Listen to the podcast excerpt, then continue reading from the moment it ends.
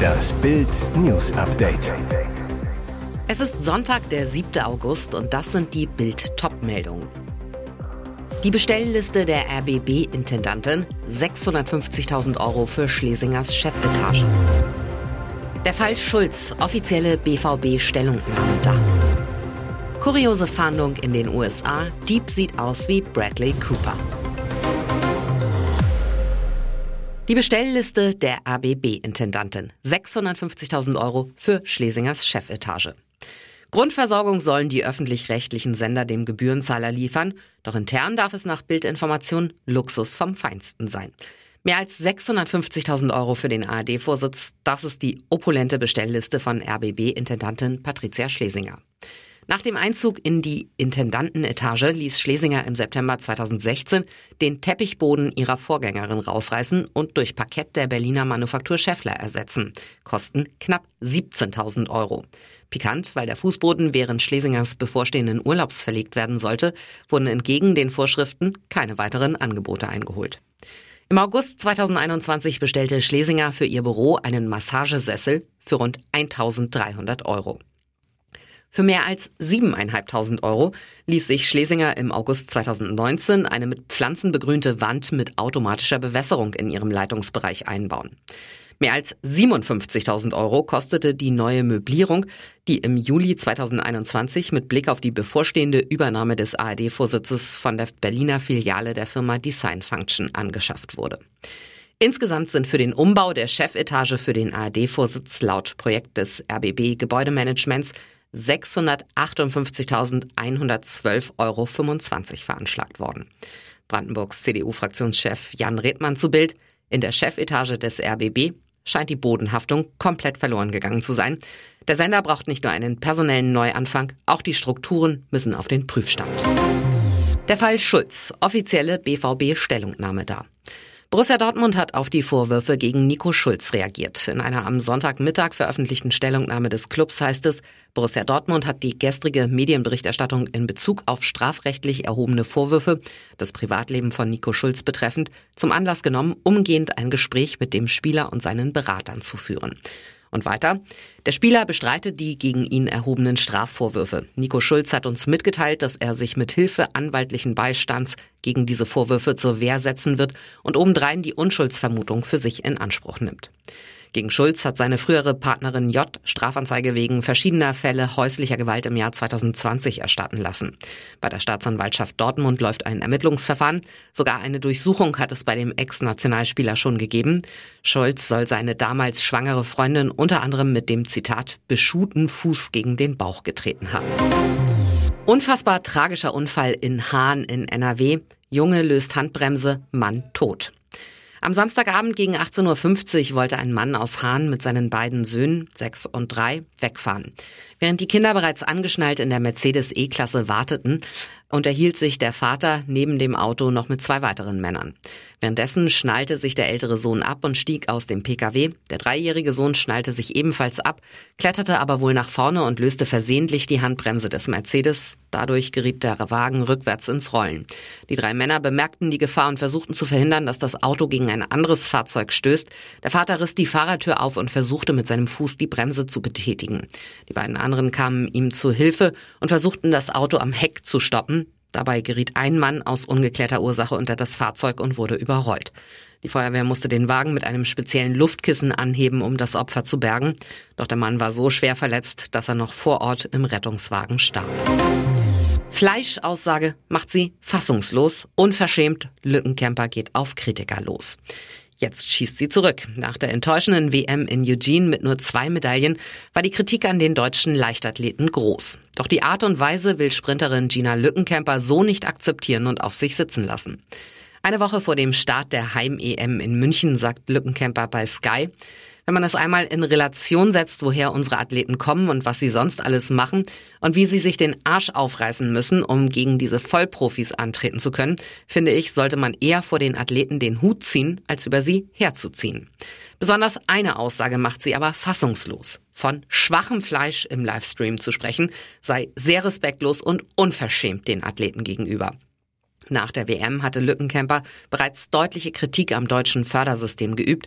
Es müsse jetzt viel dafür getan werden, dass eben auch in den nächsten Jahren Talente bei der Leichtathletik bleiben und dass es auch attraktiv ist, sich bewusst für den Job als Leistungssportler zu entscheiden, sagte die Münchnerin.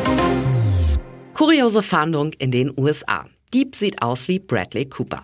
Das ist doch, nein, er ist es nicht. Die Polizei im US-Bundesstaat Georgia sucht einen Ladendieb und viele Menschen machen sich darüber lustig. Der Grund, der Mann sieht aus wie eine dickere, ungepflegtere Version von Hollywood-Star Bradley Cooper.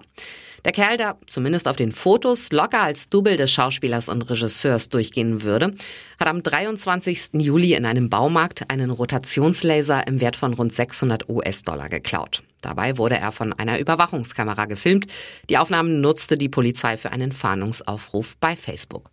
Die User sprangen direkt auf den Cooper-Doppelgänger an naja, das ist leicht, Bradley Cooper, bitteschön, meinte eine Frau.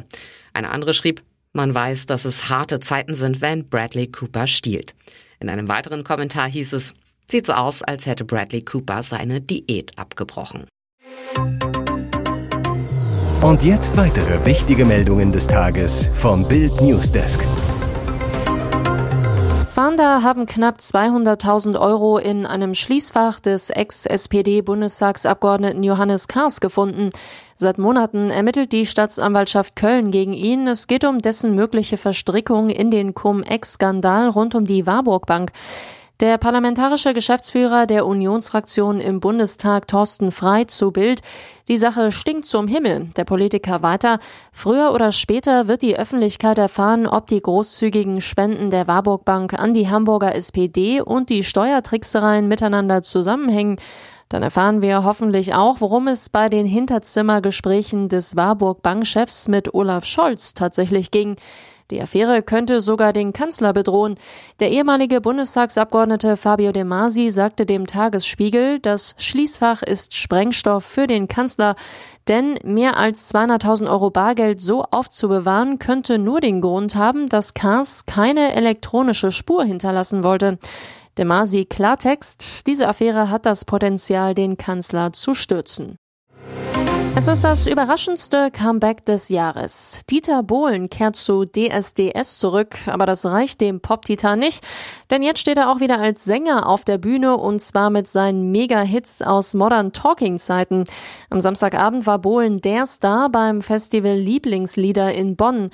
Gut gelaunt und topfit kam der TV-Star auf die Bühne. Dort holte er sich schon nach wenigen Minuten den ersten Applaus der 15.000 Schlagerfans ab. Ich habe eine Frage, sagt Bohlen zu seinem Publikum. Wer freut sich auch, dass ich wieder bei DSDS bin?